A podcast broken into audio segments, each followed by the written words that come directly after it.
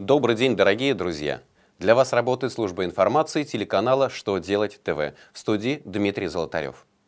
В этом выпуске вы узнаете, какие органы ФНС смогут контролировать налогоплательщиков, какие типовые вопросы возникают при спецоценке условий труда, в соответствии с каким документом будут формироваться программы расселения аварийных домов. Итак, о самом главном и по порядку – С 2015 года в России, согласно федеральному закону номер 348 ФЗ, вводится новая форма налогового контроля – налоговый мониторинг. Суть процедуры, призванной сократить число налоговых споров, состоит в том, что компания представляет органам ФНС документы в электронной форме, необходимые для расчета и уплаты налогов, или дает доступ к своим информационным системам. Те, в свою очередь, контролируют правильность исчисления и уплаты налогов и помогают выявить и исправить ошибки в учете. Инициировать проведение мониторинга может организация, уплатившая за предшествующий год налогов на сумму от 300 миллионов рублей. При этом объем ее доходов должен составлять не менее 3 миллиардов рублей. Этот же минимум установлен и для совокупной стоимости активов фирмы на 31 декабря предшествующего года.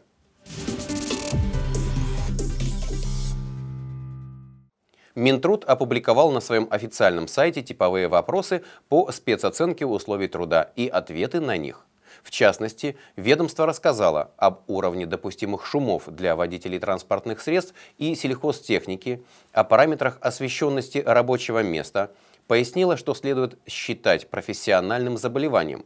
Наряду с этим Минтруд уточнил порядок заполнения протоколов по аттестации рабочих мест и спецоценке условий труда, объяснил, как действовать работникам, не согласным с результатами спецоценки, а также затронул тему выплаты компенсации лицам, занятым на работах с вредными условиями труда. В своих разъяснениях ведомство опиралось на Трудовой кодекс, ряд федеральных законов, а также методику проведения спецоценки условий труда, утвержденную в начале 2014 года.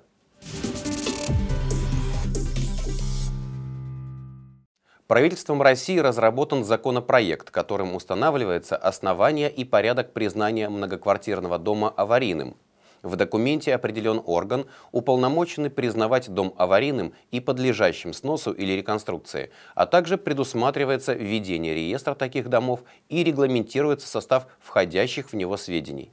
Согласно проекту, на основе реестра должны формироваться региональные программы переселения жильцов аварийных домов, которые подлежат утверждению субъектами России.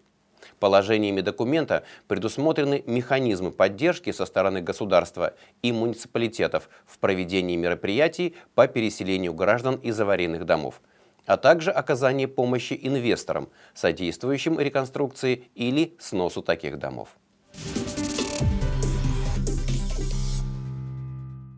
На этом у меня вся информация. Я благодарю вас за внимание и до новых встреч!